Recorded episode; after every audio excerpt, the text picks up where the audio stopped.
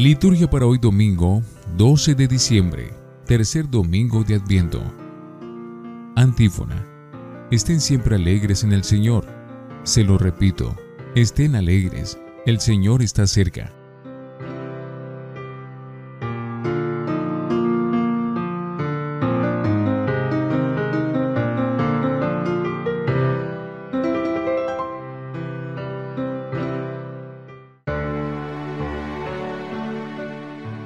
Oremos.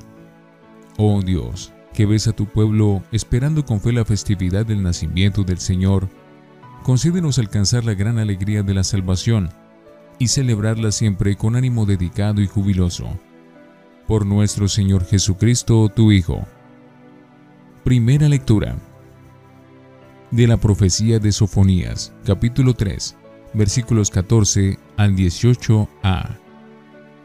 Alégrate, hija de Sión, grita de gozo, Israel, regocíjate y disfruta con todo tu ser, hija de Jerusalén. El Señor ha revocado tu sentencia, ha expulsado a tu enemigo. El Rey de Israel, el Señor, está en medio de ti. No temas mal alguno. Aquel día se dirá a Jerusalén, no temas, Sión, no desfallezcas. El Señor tu Dios está en medio de ti, valiente y salvador se alegra y goza contigo, te renueva con su amor, exulta y se alegra contigo como en día de fiesta. Palabra de Dios. Te alabamos, Señor. Salmo responsorial, tomado de Isaías 12. Griten jubilosos porque es grande en medio de ti el Santo de Israel. Él es mi Dios y Salvador. Confiaré y no temeré porque mi fuerza y mi poder es el Señor él es mi salvación, y sacarán aguas con gozo de las fuentes de la salvación. Griten jubilosos porque es grande en medio de ti el Santo de Israel. Den gracias al Señor, invoquen su nombre, cuenten a los pueblos sus hazañas, proclamen que su nombre es excelso. Griten jubilosos porque es grande en medio de ti el Santo de Israel.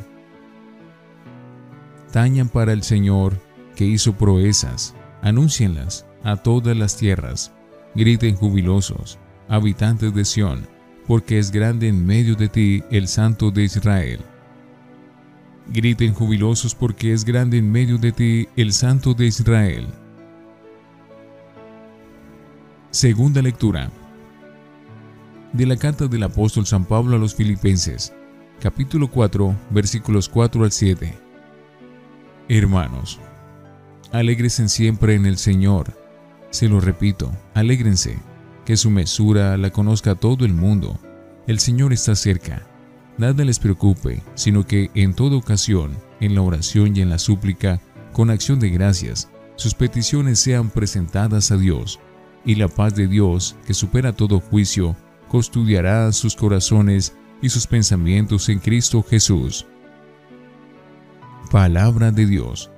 Te alabamos, Señor. Aleluya, aleluya, aleluya. El Espíritu del Señor está sobre mí, me ha enviado a evangelizar a los pobres. Aleluya, aleluya, aleluya. Del Santo Evangelio, según San Lucas, capítulo 3, versículos 10 al 18. En aquel tiempo, la gente preguntaba a Juan, entonces, ¿qué debemos hacer? Él contestaba, El que tenga dos túnicas, que comparta con el que no tiene, y el que tenga comida, haga lo mismo. Vinieron también a bautizarse unos publicanos y le preguntaron, Maestro, ¿qué debemos hacer nosotros? Él le respondió, No exijan más de lo establecido. Unos soldados igualmente le preguntaban, ¿Y nosotros qué debemos hacer? Él les contestó, No hagan extorsión ni se aprovechen de nadie con falsas denuncias, sino conténtense con la paga. Como el pueblo estaba expectante y todos se preocupaban en su interior sobre Juan, si no sería el Mesías, Juan le respondió dirigiéndose a todos, Yo lo bautizo con agua, pero viene el que es más fuerte que yo, a quien no merezco desatarle la correa de sus sandalias. Él los bautizará con Espíritu Santo y fuego. En su mano tiene el rastrillo para aventar su grano, reunir su trigo en el granero y quemar la paja en una hoguera que no se apaga. Con estas y otras muchas exhortaciones anunciaba al pueblo el Evangelio. Palabra del Señor. Gloria a ti, Señor Jesús. Creo en Dios Padre Todopoderoso, Creador del cielo y de la tierra. Creo en Jesucristo, su único Hijo, nuestro Señor, que fue concebido por obra y gracia del Espíritu Santo. Nació de Santa María siempre Virgen. Padeció bajo el poder de Poncio Pilato. Fue crucificado, muerto y sepultado. Descendió a los infiernos. El tercer día resucitó de entre los muertos. Subió a los cielos y está sentado a la derecha de Dios Padre Todopoderoso desde allí ha de venir a juzgar a vivos y muertos. Creo en el Espíritu Santo, la Santa Iglesia Católica, la comunión de los santos, el perdón de los pecados, la resurrección de la carne y la vida eterna. Amén. Oración Universal. Queridos hermanos y hermanas, invoquemos al Padre, quien a través de su palabra revitaliza nuestra esperanza cristiana y digámosle con fe y alegría llénanos de tu alegría, Señor. Por toda la iglesia, para que como Juan el Bautista denuncie el pecado, anuncie el perdón y luche por la justicia, oremos. Llénanos de tu alegría, Señor, para que nuestro modo de vivir sea señal de la presencia del Espíritu de Dios en medio del mundo. Oremos. Llénanos de tu alegría, Señor para que la vivencia de este tiempo de Adviento nos permita reorientar nuestra vida hacia Dios. Oremos. Llénanos de tu alegría, Señor, para que Navidad no sea solo una fiesta de temporada, sino un momento privilegiado para el renacer de nuestro corazón en Dios. Oremos. Llénanos de tu alegría, Señor, para que cada integrante de nuestra familia sea signo de salvación para los demás. Oremos llénanos de tu alegría, Señor. Oh Padre eterno, escucha nuestras plegarias y haz que acojamos con profunda alegría al Emanuel que viene para salvar a todos los hombres. Él, que vive y reina por los siglos de los siglos. Amén. Oremos. Concédenos, Señor, que podamos ofrecerte siempre la ofrenda de nuestra devoción, para que así se lleve a cabo lo instituido en este sacramento y se obre con vigor en nosotros tu salvación. Por Jesucristo nuestro Señor. Antífona. Digan, anímense cobardes de corazón, no teman, miren que nuestro Dios vendrá y nos salvará. Oración después de la comunión. Imploramos Señor tu misericordia para que esos auxilios divinos nos purifiquen de todo pecado y nos preparen a la fiesta que se acerca. Por Jesucristo nuestro Señor. Lección Divina. Oremos. Ven, oh Espíritu Creador, sé luz para el entendimiento, llama ardiente en el corazón, sana nuestras heridas con el bálsamo de tu amor. Amén. Lectura. El Señor se alegra con júbilo en ti Sofonías es un profeta que actuó en el siglo VII Cristo, un poco antes de Jeremías. Es expresiva su entusiasta invitación al pueblo, a pesar de los tiempos calamitosos que vive. Regocíjate, hija de Sión, grita de júbilo, Israel, alégrate de todo corazón, Jerusalén. El motivo es que el Señor ha cancelado ya la deuda, que ha triunfado de los enemigos y quiere ser nuestro Rey.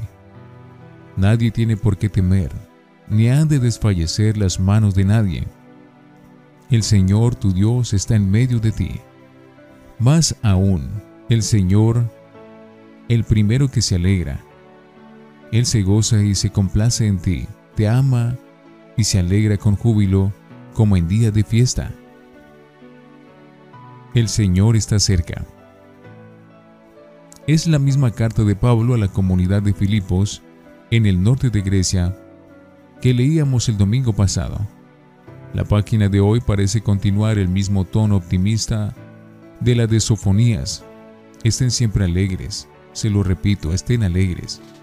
Es un mensaje optimista de Pablo, muy apropiado para este domingo en la cercanía de la Navidad, y es un mensaje de Pablo en el cual escribe desde la cárcel. El motivo de esa alegría, el Señor está cerca. Esta alegría por la cercanía del Señor tiene sus consecuencias en la vida de los cristianos que tienen que distinguirse, según Pablo, por su mesura, por su oración y acción de gracias, y así se verá en ellos la paz y la serenidad de Dios. ¿Qué hacemos nosotros? El Bautista, que ya el domingo pasado nos invitaba a preparar los caminos del Señor, presenta hoy un programa muy exigente en el campo de la actuación moral. Anuncia la buena noticia de que detrás de él viene otro mucho más importante, que bautizará en fuego y en espíritu, pero a la vez muestra la exigencia de que hay que preparar esa venida con gestos de caridad fraterna y de justicia muy claros. Compartir lo que tenemos, no exigir más de lo establecido, no hacer violencia a nadie.